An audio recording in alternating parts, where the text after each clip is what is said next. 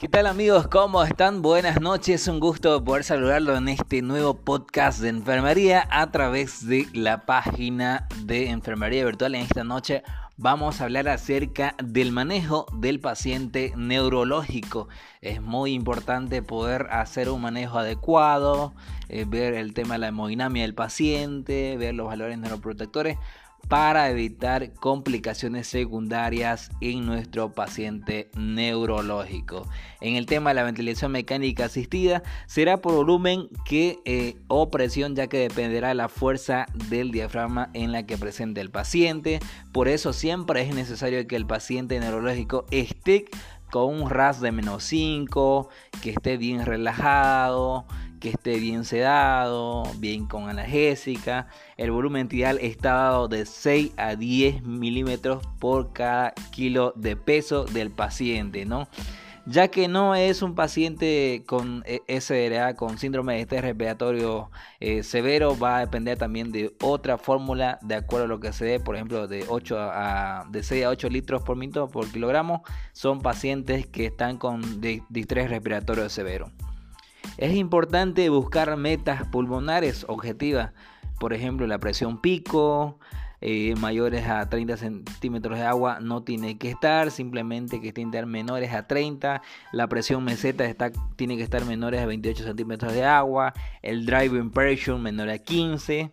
También es importante eh, programar lo que es la frecuencia respiratoria, que tiene que estar entre 2 y 20 minutos en cada respiración que este está relacionado de acuerdo con el dióxido de carbono, que es el resultado del volumen minuto de la frecuencia respiratoria y el volumen minuto inspiratorio y expiratorio. También es importante mantener los valores normales de lo que es el dióxido de carbono para evitar vasoactividad en el tema de una hipercagnia, hiporcagnia de las venas o arterias cerebrales. Hay que mantener lo que es el dióxido de carbono entre valores de 35 a 40 milímetros de mercurio. Así evitar una hipercagnia ya que puede producir una vasodilatación de las venas y arterias. Seguimos hablando sobre el manejo del paciente neurológico. No te olvides de la doctrina de Momon, Kelly, ¿no? Eh, donde el tejido cerebral es también considerado líquido cefalorraquídeo y sangre que van de los, en los vasos y evitar aumentar de la presión intracraneana porque será un pronóstico malo para el paciente.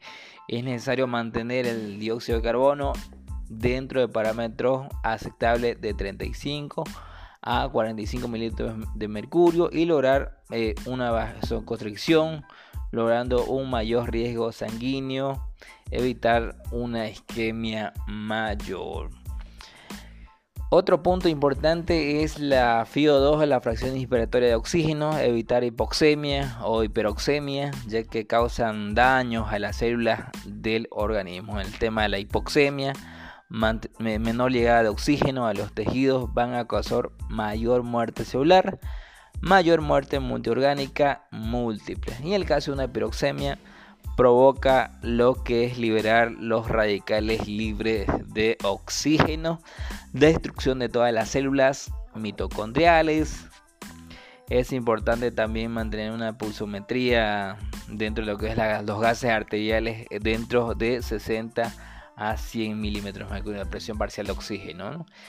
Y el tema de la presión de la presión parcial al final de la expiración, una una presión positiva al final de la expiración dentro de lo que es 5 eh, a 10 centímetros de agua mm, que no causan ningún efecto deleterio eh, eh, si es mayor aumentando lo que es la presión intracraneana evitar la telectasia ¿no? en algunos casos otros puntos importantes también es evitar las asincronías ventilatorias mantener el paciente en la cabecera dentro de lo que es 30 y 45 eh, grados, ¿no? la línea media de la cabeza, para lograr el retorno cerebral y evitar aumento de la presión intracraneana.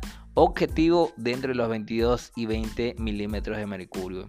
Hay que mantener las presiones arteriales medias entre 90 y 110. Ojo con esto menores a 90, un paciente neurológico no puede estar ya que puede provocar fallo cerebral.